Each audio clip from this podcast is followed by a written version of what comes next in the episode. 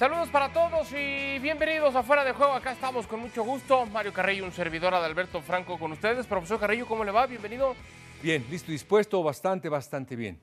Qué bueno. Optimista para mañana, optimista, tengo, lo siento. ¿En serio estás optimista? Sí, señor. Perfecto, sé que estás hablando de selección mexicana. Nosotros vamos a analizar algunos partidos amistosos porque está rodando la pelota alrededor de todo el planeta mientras algunos están en eliminatoria. Bueno, la selección española dice, bueno, apúrense, no, yo ya quiero ir a la Copa del Mundo. Se midieron la selección de Albania.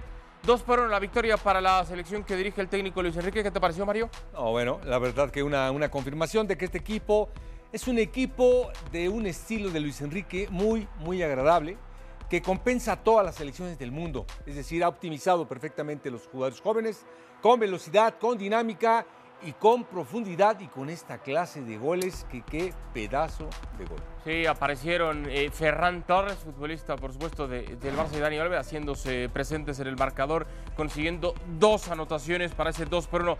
Dos goles también para la selección de Alemania que se midió a Israel. Eh, a los 36 Havertz marcaba el primero del partido y después vendría Timo Werner para marcar así al 46 el 2 por 0, Mario. ¿No? Y aparte de eso, hablamos de dos jugadores eh, con una tremenda velocidad. Havertz en el Chelsea hace exactamente lo mismo. Timo Werner lo propio también. Inglaterra ante la selección de Suiza que se ponía en ventaja los dos minutos de partido. Bueno, llegaba para empujar así la pelota, conseguir abrir el marcador. Y luego vendría el despertar por parte de la, de la selección inglesa. Mario aparecería Luke Shaw también aprovechando el regalito y después Harry Kane de penal. Reafirmando el gran conjunto inglés que están armando con este tipo de jugadores y con este pedazo de jugador que es Harry Kane. Sí, de acuerdo. Me cuesta trabajo entender lo de Kane, que no esté en un equipo top en Europa desde hace rato. Debería de estar en Barça, Madrid, eh, que usted me diga, el City, el que quieran. Países Bajos ante la selección de Dinamarca. Bergen así adelantado a Países Bajos tempranito a los 16. Luego vendría el 19. Westergaard para conseguir el tanto del empate, el 1 por 1. Y al 29 de nueva cuenta Países Bajos se adelantaba así Mario a que llegaba con el 2 por 1. Depay desde los 11 pasos ponía el tercero y luego una muy buena noticia, esto Christian Eriksen con su selección luego de lo que ocurrió Mario y no solamente teniendo minutos, sino que además anotó. Aparte nos pone a llorar a todos, nos puso a llorar a todos. Eh, la verdad que qué bueno, qué bueno que está de regreso ante uno de los fútbol más interesantes del mundo, que es el holandés, que tenemos mucha esperanza, mucha esperanza en él. Francia derrotó 2 por 1 a la selección de Costa de Marfil. Noruega hizo lo propio 2 a 0 ante la selección de Eslovaquia. Está con nosotros, hicieron esta edición de Fuera de Juego, Ricky Ortiz. Ricky, gracias por, por estar con nosotros. Bienvenido. Repasábamos algunos de estos resultados y, y de inmediato tengo que ir a la pregunta de en este momento, Ricky, porque yo entiendo que todavía falta para la próxima Copa del Mundo, pero hoy por hoy, para ti, la mejor selección en el planeta, ¿cuál es? Hola, un fuerte abrazo, Dal. Otro para, para Mario. Eh, está muy difícil responder esa pregunta desde el punto de vista de que hay varias selecciones tan fuertes en, en, en Europa, especialmente, y en Sudamérica, por supuesto, con Brasil y con Argentina. Pero hay una selección que va a dar mucho que hablar en el Mundial, que no le ha ido bien últimamente, pero que ahora está con una racha de ocho partidos jugados y ocho ganados con el técnico Hansi Flick esta Alemania para mí va a ir de, cada vez mejor, cada vez más sólida. Los alemanes saben muy bien qué es lo que tienen que hacer para ganar una Copa del Mundo y con este técnico me parece que han encontrado la persona, el cambio de aire que necesitaban para dar ese salto que se habían quedado últimamente, pero ahora me parece que eh, esa garra alemana vuelve a resurgir. Eh, es un equipo que tiene dos jugadores por posición, tiene algunos jóvenes eh, que ya están eh, consolidados, tiene todo, tiene una mezcla perfecta y me parece que la selección de Alemania va a hacer mucho ruido. Para ti, Mario, la mejor selección europea, ¿cuál sería? Eh, la holandesa. de acuerdo con Ricky, se me hace tremendamente interesante, pero yo tengo mucha fe en la holandesa. He visto el transcurrir del tiempo, la evolución de los equipos, de los jugadores, de estos de, Memphis Depay, hay jugadores, hay laterales que permanentemente van al extranjero y andan bastante bien. Yo le tengo mucha fe a la selección holandesa. Pero sin querer contradecirte nada, Mario, en serio, eh, Países Bajos, la mejor de Europa, lo estás poniendo por, por encima de, Inglaterra, de Francia, de Alemania. ¿En serio?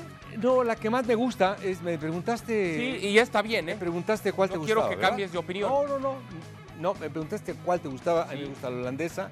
Mucho me gusta el fútbol, me gusta su velocidad, me gusta que siempre tienen esa tendencia históricamente. Este hombre se un jugadorazo, Memphis Depay.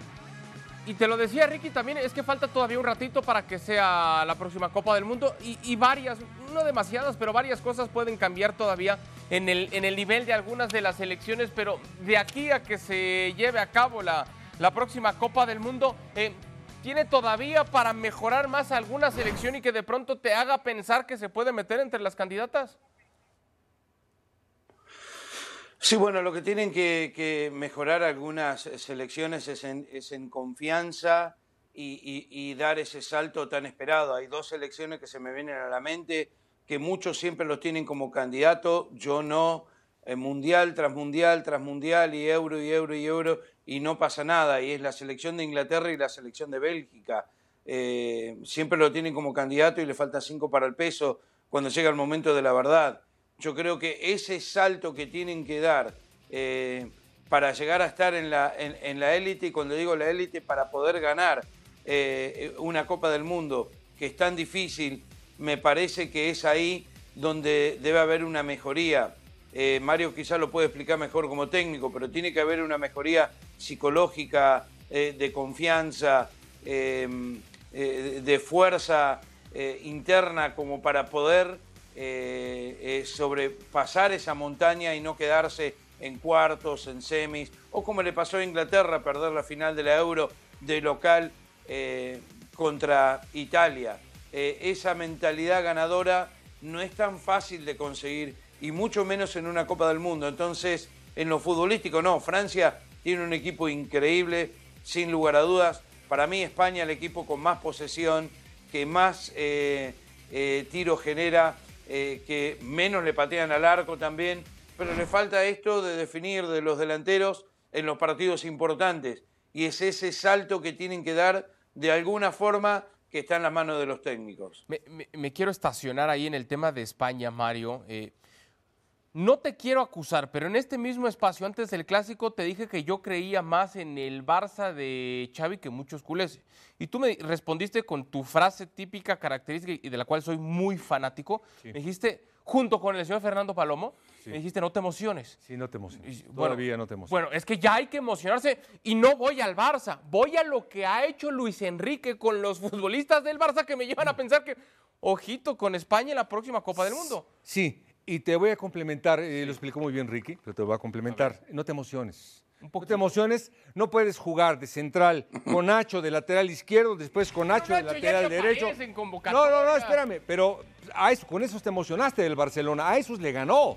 Eh, eh, le ganó a volantes que los dejaban pasar. Jugó sin centro delantero, no sé quién jugó de centro delantero. Bueno, Luca Modric estaba de volante creativo, a eso le ganó al Barcelona, por eso no te emociones. Sí emocionate con esta España, porque es de la mano de Luis Enrique, está generando un conjunto, ha optimizado a los jugadores, les ha dado velocidad. Los tres delanteros, el peso específico que no tienen, lo compensa con triangulaciones del ataque.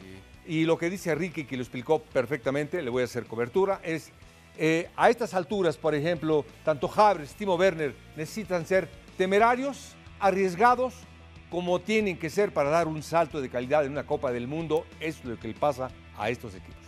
Eh, perdón, Mario, sí estoy un poquito emocionado con lo que puede hacer. No, no, no, olvídate, quién le ganó? Barça. Lo que puede hacer Luis Enrique, porque Luis Enrique tiene algo de algo que ver en esta mejora del Barça por cómo ha potenciado a sus futbolistas. Pero, pero está bien, eso lo, podemos saber hasta, hasta la próxima Copa del Mundo. Ojo, eh. A ver, Ricky. Ojo con Ferran, con García, con, Pedri, con, Gaby, sí, señor. Eh, eh, con Fran Torres. Son jóvenes, ¿eh? Para ganar un mundial necesitas experiencia, necesitas personalidad. Y eh, cuando llegue el momento de la verdad que ya como te digo de cuarto de final en adelante no quizás para el próximo mundial, para este los quiero ver contra equipos más eh, con jugadores con más experiencia. Y, y, lo comparto, Ricky, pero es, que, pero es que el caso de Pedri no tenía ni 15 minutos de haber debutado con el Barcelona y ya era el futbolista que más brillaba con la selección española en la pasada Euro. Entiendo lo de la experiencia, entiendo lo de las horas vuelo y el recorrido, pero quizá otro sentido de analizar eso es estos adolescentes, estos muchachitos, con todo respeto, quizá no le tienen miedo es al que, éxito. No, aparte escuchaste a Moy Llorens, estás muy emocionado. Pedri, Gaby, por favor, son los mejores del universo. Tranquilo, Sí, tranquilo. Eh, oye, Y tú sabes que no le- y tú puede sabes que no le jugar voy al Busquets Barça, ¿eh? Con esa dinámica no puede jugar Busquets. Bueno, ah, bien. bueno, pues juega ahí. Y Gaby, pues sí, Luchi y todo, y Pedri, pero ahí, eh, ahí. No tiene nada que ver con el equipo de antaño. ahí es donde veo tu emoción. Sí. Por eso te extrañaba Adal en este programa. Bueno, hablando de emoción, esto sí, por supuesto que emociona y en serio lo platicamos, lo de Christian Eriksen, luego de lo que pasó, Ricky, esos momentos tan, tan dramáticos, lo que le costó volver al nivel profesional, vuelve con selección y además termina marcando, es que si se escribe, si se planea, no podía ser mejor este, esta anotación, ¿no, Ricky?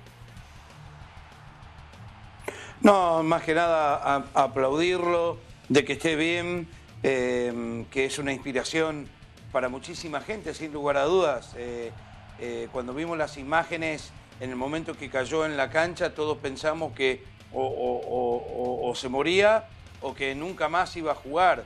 Y ahora lo estamos viendo que no solamente está en su selección, que está jugando también a nivel de clubes eh, y que, que es extraordinario. Y pocas palabras para describir lo que significa que este jugador otra vez se ponga la camiseta de su selección. respeto total y absoluto para, para él, para su familia, por lo que pasaron y están teniendo entonces esa recompensa. Dejamos de lado el tema de las elecciones europeas, nos metemos de lleno a los que han dominado, por supuesto, en la eliminatoria en la zona de la Conmebol.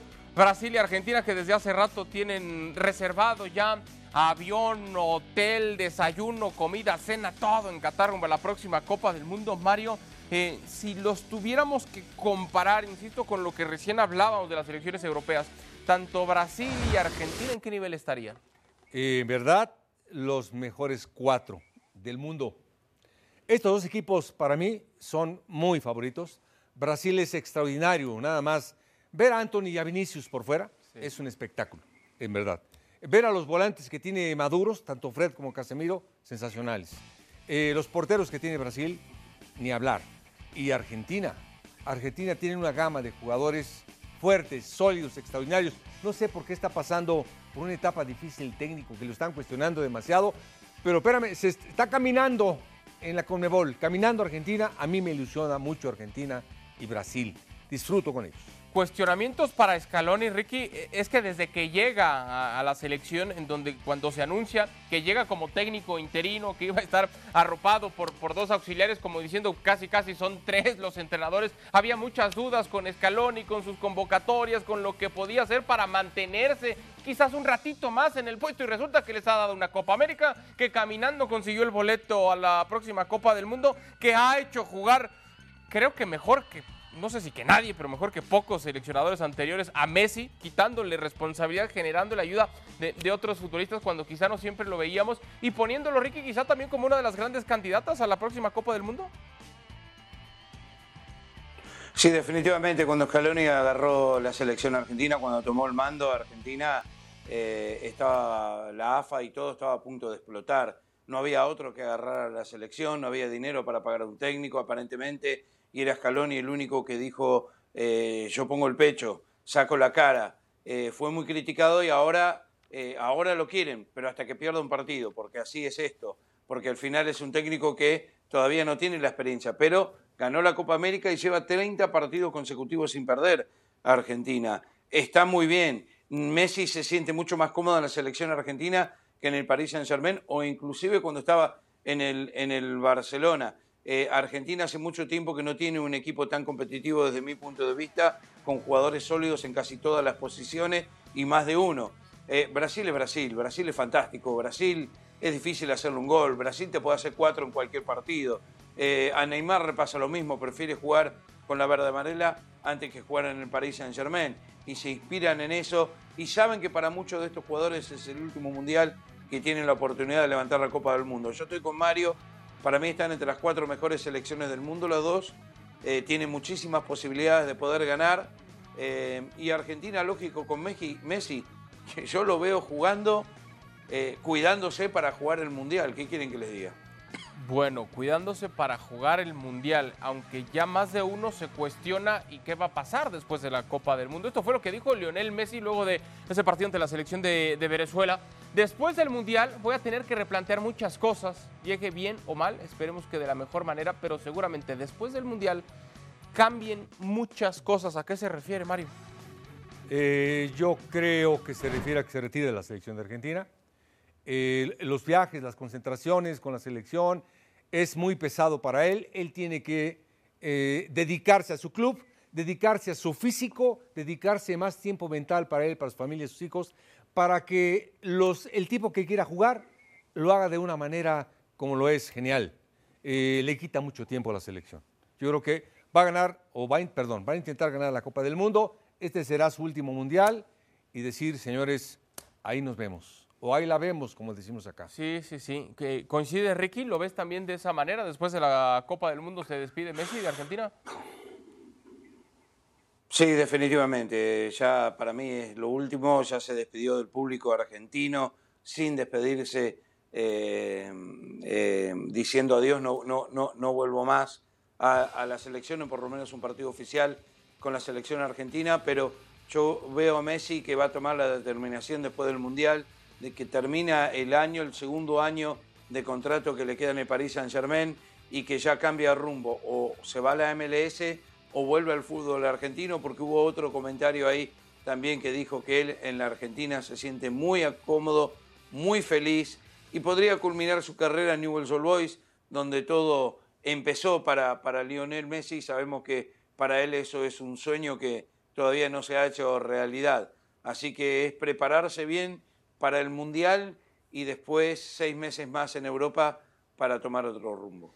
A ver, entiendo que futbolistas de este, de este tamaño, ¿no? Eh, tanto Messi, Cristiano o el que ustedes gusten y manden, se pueden retirar de una selección el día que quieran, a la hora que quieran, nadie tendría por qué decir absolutamente nada. De acuerdo. Pero, pero cuando ves que son futbolistas que incluso después del altísimo nivel que quizá yo no, tengan después de la Copa del Mundo, si quieres, eh, no podrían ayudar todavía un poquito más a su respectiva selección, en este caso Messi, a los jovencitos que vienen empujando, que vienen entendiendo, que vienen valorando, que sea como una especie de asistencia de Lionel Messi hacia ellos para decir, pues prolóngalo un poquito, aunque ya no hay expectativa de que sigas cargando toda la selección en tus hombros, o es justo eso, lo que dice, como ya no me va a alcanzar para todo ese peso, mejor de una vez me voy. Sí, yo creo que, yo creo que todo esto de Adal, para mí, es un descanso totalmente mental. Un descanso mental donde necesita él claridad, distraerse, vivir de otra manera el fútbol. No es lo mismo jugar con el país Saint Germain, jugar Champions y pelear la eliminatoria con Argentina. Es un peso muy duro. Yo creo que tiene derecho a decir, señores, gracias. Y, y el ejemplo que pones se me hace extraordinario, pero no para él. En ese momento no, en otro tiempo sí, para ahora es suficiente. Te, digo un nombre, Ricky. Dani Alves, eh, bueno, regresa al Barcelona cuando más de uno, y me incluyo, decíamos, ¿a qué regresa al Barça? Anda bien y, ha aparecido en convocatorias con Brasil y demás. Es que quisiéramos ver a, a, Messi con Argentina hasta los 165 años, que entiendo no va a suceder, pero ¿no le alcanzaría un poco con otro rol, con otra responsabilidad, con otro peso o simplemente se tiene que ir como lo que es la máxima figura y si ya no está para eso, mejor entonces después del Mundial adiós. Sí, lo que pasa, Dal, desde mi punto de vista no hay otro rol, no hay otro papel para, para Messi en la selección que llevar la número 10, la cinta de capitán y esperar eh, jugadas sensacionales, milagrosas cada vez que agarra la pelota.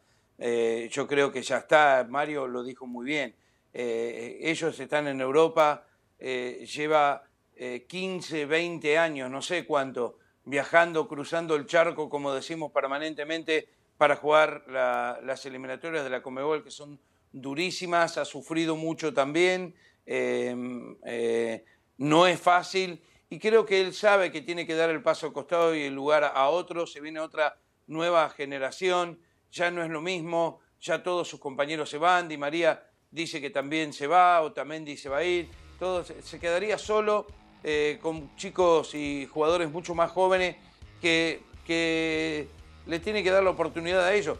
Es el máximo goleador en la historia de la selección argentina, le falta mundial nada más, estuvo muy cerca en Brasil de poder levantar la Copa del Mundo y ahora me parece que eh, es el adiós definitivo para él con la, con la camiseta albiceleste. Es que, es que cuesta mucho trabajo, Mario, asimilarlo, ¿no? Eh, y puede pasar en cualquier deporte, el día que, que, ya no esté Federer, que ya no esté Nadal, insisto, en cualquier deporte, pero, pero acá el día que ya no esté Cristiano, que ya no esté Messi, nos va a costar mucho a todos, ¿no? Eh, tanto en este medio como, como aficionados, demás, nos va a costar mucho aceptar que ya no esté un futbolista que ha tenido o que ha entregado tantas alegrías a todos, no, no solamente a sus aficionados.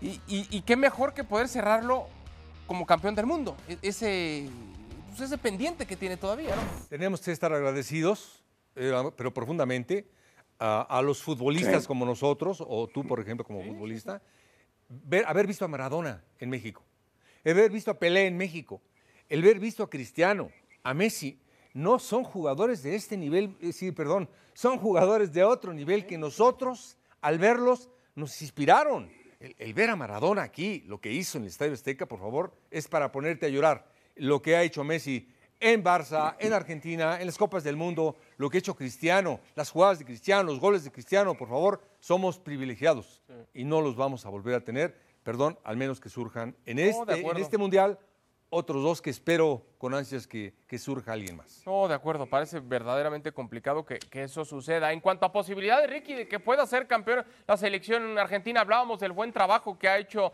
el técnico Scaloni y lo arropado que está Messi a diferencia de, de mundiales anteriores donde cargaba con mucha responsabilidad. ¿Crees que esta fórmula en donde quizás se ve un poco más suelto justo de esa, no de responsabilidad, pero sí que pareciera, Ricky, que le ayudan más sus compañeros a diferencia de años anteriores, eso lo convierte en más peligroso a Messi y Argentina para pensar que esta sí puede ser la buena, la, hora en la que sí consigan la Copa del Mundo? Sí, porque Messi necesita pocas oportunidades como para poder destacarse, para poder anotar, para poder definir. Eh, yo lo que veo en esta selección argentina es eh, el, temperamento de estos jugadores jóvenes, eh, la garra que tienen, eh, que, que, empujan y le dan mucha confianza a Messi. Los de Paul, los Paredes, todos estos jugadores Acuña, Romero en el fondo, el arquero, son jugadores muy temperamentales que creen que pueden llegar lejos, que no van a permitir otra cosa que no sea la victoria y lo han demostrado, porque estos 30 partidos consecutivos ya eh, buscando el récord eh, que lo pueden conseguir. Y eso a nivel de selección no es fácil, y mucho menos hacerlo eh, jugando en la Comebol, que sabemos que es, desde mi punto de vista y para muchos, las eliminatorias más difíciles del mundo. Entonces, desde ese punto, armando desde ahí, con esa garra, con ese entusiasmo, y saber que tenés a Messi, que te puede definir el partido en cualquier momento, desde mi punto de vista, lo hace extremadamente eh, peligroso, peligrosísimo a esta selección argentina. Bueno, veremos finalmente qué es lo que pasa en la próxima Copa del Mundo y a partir de ello qué decisión toma Lionel Messi. Por supuesto, Ricky, que eso y mucho más lo estaremos platicando contigo. Siempre un gusto que nos acompañes en Fuera de Juego, Ricky. Gracias, te mandamos un fuerte abrazo. Abrazo, gracias.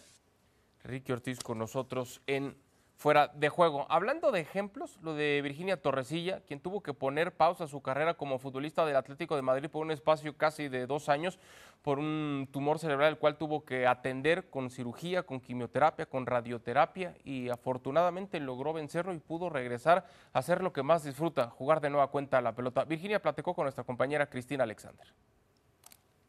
La diferencia entre mi, re, mi redebut y mi debut, ¿no? Eh, mm, no sé, yo creo que al final el redebut que, que, tanto esperaba la gente, que tanto había soñado, que tanto esperaba después de, tantísimo tiempo fuera de, de, las canchas, creo que, fue algo muy especial y algo que jamás hubiese imaginado, ¿no? Eh, jamás hubiese pensado que me hubiese pasado todo aquello que me pasó y que la gente después de todo volviese a animarme de la manera que me animó, que el, equipo contrario después de, de ganar la Supercopa me mantenga de tal manera. Yo creo que, que la diferencia de, de, todo, de mi debut y mi redebut es esa, ¿no? El, el, cariño que me llevé en ese, en ese momento. El fútbol de ser mi prioridad en la vida empieza a ser un quinto o un sexto puesto, ¿no? Es decir, creo que, que, al final la vida está para vivirla, para, para disfrutarla y en ese momento pues lo único que quería era, era vivir.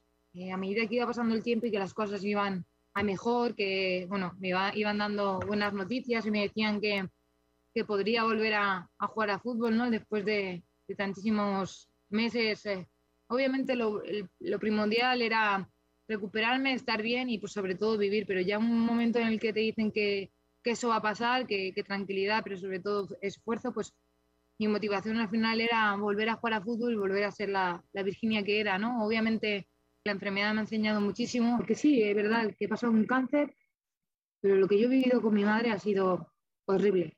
No, no puedo explicarlo realmente en sentimiento porque es algo que no le desearía nunca jamás a nadie vivirlo. Mi madre está bien, obviamente está en una silla de ruedas, pero ella está muy bien, sabiendo lo que, lo que le viene por, por delante, luchando, una luchadora nata. Si cualquier persona me preguntaba de dónde he sacado el valor y demás, ahí lo tenemos, mis padres, mi madre está muy bien cuidada por mi familia, pero sobre, todo quiero dar una mención muy especial que es mi padre. Mi padre se está portando como, como un señor. Y al final la vida es eso, eh, que te ponga trabas en el camino, superarlos, sobre todo mejorar con, con el tiempo y, y creo que, que, lo estoy haciendo con creces. Y yo espero y deseo de verdad, de todo corazón, estar en esa Eurocopa por méritos propios. Yo no quiero que, que se piense por, por, el pobrecito de Virginia porque eso, eso ya pasó. Y yo voy a seguir trabajando y luchando y, y, trabajando con la, con, la que más para, para bueno, estar obviamente con mi equipo, pero sobre todo un sueño por cumplir que sería esa de la, de la Eurocopa, ¿no? Es que en serio es un ejemplo total y absoluto. Esto publicó a través de redes sociales sigo sana familia. Por supuesto, feliz, encantada ella luego de su regreso con estas imágenes en donde enfrentaban al Barcelona. El Barcelona goleó al, al Atlético de Madrid y después, por supuesto, el redebut, como lo mencionaba Mario, el cariño de toda la gente que estaba presente, que entendía y sabía todo lo que había pasado. Y el respeto de las propias futbolistas del Barcelona que al término del compromiso van y, la celebran y la apoyan. Esto, esto, esto es absoluto, Mario. Esto, es, esto te conmueve hasta, hasta la última fibra del, del cuerpo. ¿eh? Sí, sí, sin lugar a dudas.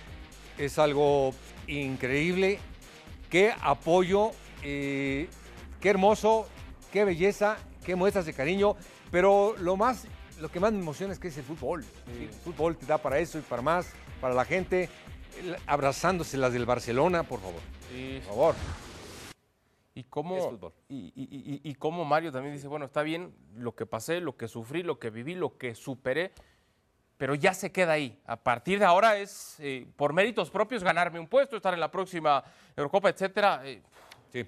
Insisto, es un auténtico ejemplo de vida, respeto absoluto y total para Virginia y para toda su familia. Eh, cuando comenzaba esta edición de Fuera de Juego, Mario, eh, tú decías que estabas motivado, convencido, sí. positivo de sí. un buen resultado de México este sí. domingo en Honduras. Sí, el equipo mexicano tiene un gran equipo, para mí. Eh, tiene mentalidad, tiene fuerza, tiene todo. No, no va el Tata Martino, yo creo que le perjudica, porque siempre un resultado en contra, el, el auxiliar tiene que tomar decisiones, ya me tocó, las tuve que hacer o eres o un genio o eres el más este eso interesante. Ya. Entonces, las tienes que tomar, tienes que armarte de valor y hacerlo. Espero que mañana el equipo mexicano califique al Mundial definitivo. Bueno, hacía muchísimo calor hace unos días, hace unos cuatro días en San Pedro Sula, un calor terrible, una humedad eh, superior a los, al 90%, y ahora desde, desde el día de ayer está lloviendo, se espera lluvia para el día de mañana, mucha incluso, se espera que el terreno de juego esté, eh, como le dicen, fangoso, que se atore la pelota y demás, y ha bajado muchísimo el calor. Además, eh, no habrá gente en el estadio, por, por, donde se le vea, pues no hay mucha presión para México. ¿eh? Sí, pero falta el partido de fútbol, que es el más Con importante. Honduras ya eliminado, Mario. Sí, es que estos jugadores, en verdad, no hacen el segundo esfuerzo, hacen el tercero y el cuarto y el quinto porque te vaya mal. Deportivamente, eh, jugar en este estadio o en el que me digas de Centroamérica, quieren ver mal al equipo mexicano, siempre lo disfrutan. Para ello es un triunfo enorme, así no estén calificados. ¿Me puedes decir tu pronóstico para mañana? No, México gana como pueda. Como sea, como se da igual.